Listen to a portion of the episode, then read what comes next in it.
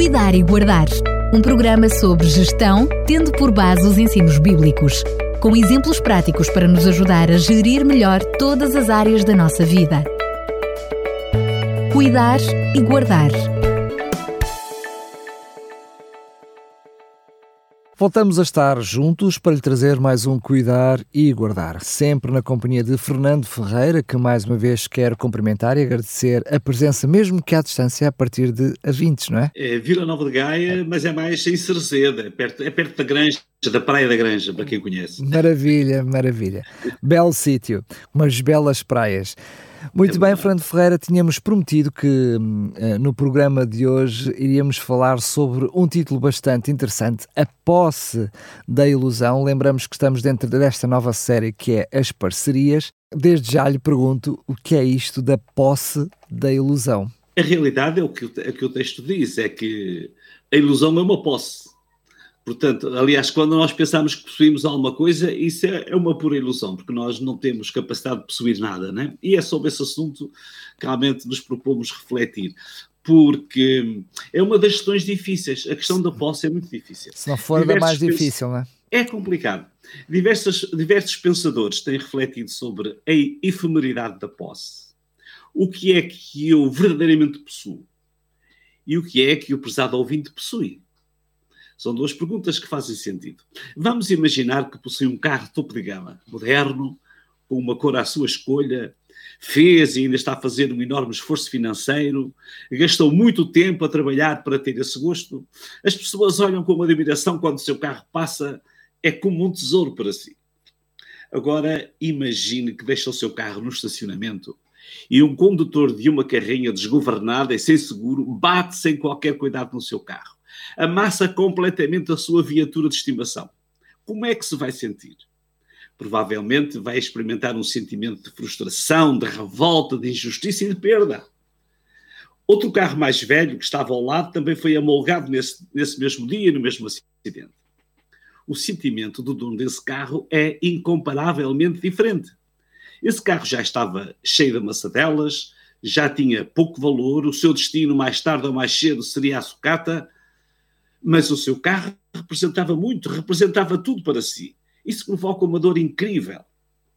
Há uma frase oriunda do budismo que talvez nos ajude a perceber a diferença uh, de intensidade destes sentimentos. Diz que toda a sensação de perda vem da sensação de posse. E esta é uma lógica interessante. Aliás, nós temos também na nossa cultura popular uma expressão que, que apresenta a mesma ideia. Diz que só perde quem tem. É uma frase bem conhecida. Só perde quem tem. Fernando Pessoa, na sua obra O Rio da Posse, questiona-se sobre este assunto. Ele diz: o amor que quer a posse, mas não sabe o que é posse. Se eu não sou meu, como serei teu ou tu minha? Se eu não se eu não possuo o próprio ser, como possuir um ser alheio? A única coisa que é verdadeiramente nossa é este momento em que vivemos. Neste momento, que desejo que seja um momento bom e feliz para si, pode respirar, pode pensar e pode viver. Este agora é um presente para si. Até pode estar a passar por um momento difícil, mas este é o seu momento. Não está em nós e não é nosso nem o ar que iremos respirar na próxima inspiração. Nós vivemos no ar que não é nosso não somos senhores nem do ar, mas podemos ser gestores da qualidade do ar que respiramos e que outros vão respirar à nossa volta. Um jornalista perguntou ao advogado de um homem abastado que tinha morrido: quanto é que ele deixou? A resposta do advogado foi muito simples: deixou tudo. Esta é uma das mais puras realidades. Tudo quanto chamamos nosso e pensamos que possuímos deixamos quando deixamos de respirar. Na prática, eu vou citar Ben Maxon, que é um escritor especialista nestes temas de mordomia cristã. Ele diz: o sentido de que possuímos alguma coisa leva-nos a pensar que estamos no controle. E quando sentimos que o controle nos escapa, isso leva-nos a tentar controlar ainda mais, esforçando-nos ainda mais, dando início a um círculo vicioso. Ele diz ainda que um dos verdadeiros problemas com o reclamar a posse e tentar controlar as coisas é que acabamos por ser controlados por elas. Tornamos-nos pertença em vez de ser os donos. Vou-lhe dar um exemplo. Imagine a vida de alguns empresários de sucesso. Acontece muitas vezes que essas pessoas não têm vida própria. Em vez de viverem bem, de terem uma vida pessoal e familiar feliz, são escravos da sua empresa. Aqui podemos perceber a posse da ilusão. A pessoa escolheu a via empresarial para viver bem e ter sucesso. Sonhava que ser proprietário de uma boa empresa o faria feliz e iludiu-se, pois não possui uma empresa. A empresa é que o possui a ele. A empresa é que manda nele. Isto acontece em muitos outros aspectos da nossa vida. Há casais que sofrem porque não conseguem ter filhos. Há outras pessoas que sofrem muita ansiedade porque têm filhos. Sofrem ao deixarem os filhos na escola, conscientes dos perigos da sociedade. Sofrem quando os filhos vão fazer um exame. Sofrem porque os filhos estão doentes. Outros até sofrem porque os filhos podem vir a ficar doentes. Sofrem quando os filhos vão casar. Outros sofrem porque os filhos nunca mais casam mas afinal a vida não é mesmo assim. Muitas vezes é assim, mas pode ser diferente. Existe a possibilidade de transferência de posse, que pode aliviar esta ansiedade. O antigo rei Davi escreveu no Salmo 137,5: Entrega ao Senhor tudo o que fizeres, confia nele e ele te ajudará em tudo. Já experimentou pôr a sua empresa nas mãos de Deus? Já experimentou pôr os seus filhos nas mãos de Deus?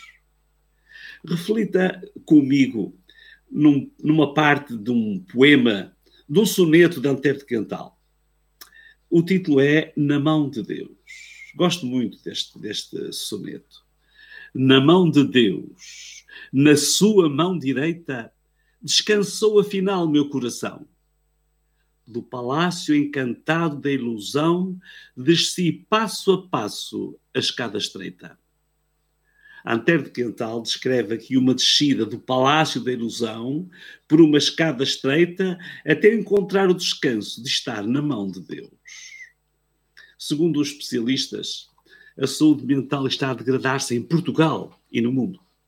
A pandemia e as guerras. Eu ainda hoje lia que há em curso neste momento oito guerras no mundo tem feito vítimas incontáveis, tem aumentado a ansiedade e as depressões. Sentimos a insegurança da posse, o que temos desvaloriza-se e torna-se inseguro. Procure descer do palácio da ilusão e descanse na mão de Deus. Tem filhos e netos? Experimente pô-los nas mãos de Deus cada manhã. Se não fizer isto, poderá viver em permanente ansiedade nunca vai poder estar ao lado de cada um deles para os proteger, não tem capacidade para os guardar, não pode prever o que lhes vai acontecer. O abastado patriarca Jó tinha perdido os filhos, as filhas, os rebanhos foram roubados, os servos tinham sido mortos. Jó tinha ficado com uma pele no corpo e até esta viria a ficar doente. Ele tem uma declaração impressionante.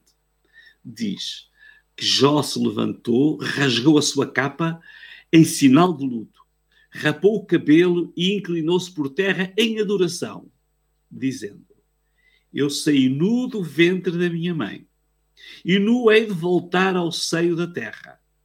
Deus me deu, Deus me tirou. Que o Senhor seja louvado.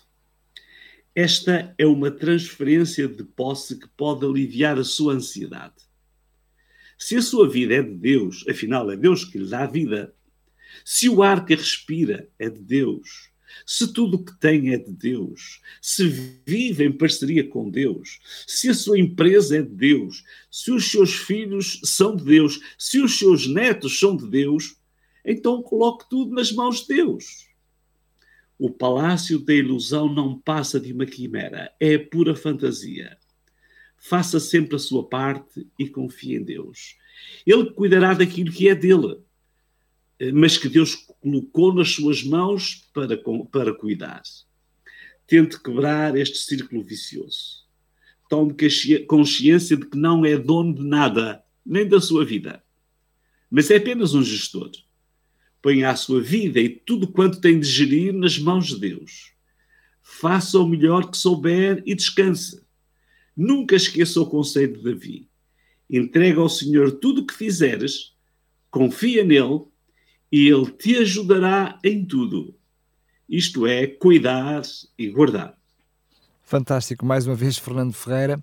Mas esta série de parcerias não termina aqui. Vamos ter mais uma parceria no próximo programa. E de que é que vamos falar? No próximo programa vamos falar sobre prosperidade. Também às vezes é difícil de gerir a prosperidade. Vamos refletir sobre isso. Muito bem, já fica então o encontro marcado para o próximo programa. Agora sim, Fernando Ferreira, mais uma vez, muito obrigado. Até ao próximo programa, se Deus quiser. Até a próxima e um abraço para todos quantos nos ouvem. Cuidar e Guardar um programa sobre gestão, tendo por base os ensinos bíblicos, com exemplos práticos para nos ajudar a gerir melhor todas as áreas da nossa vida. Cuidar e Guardar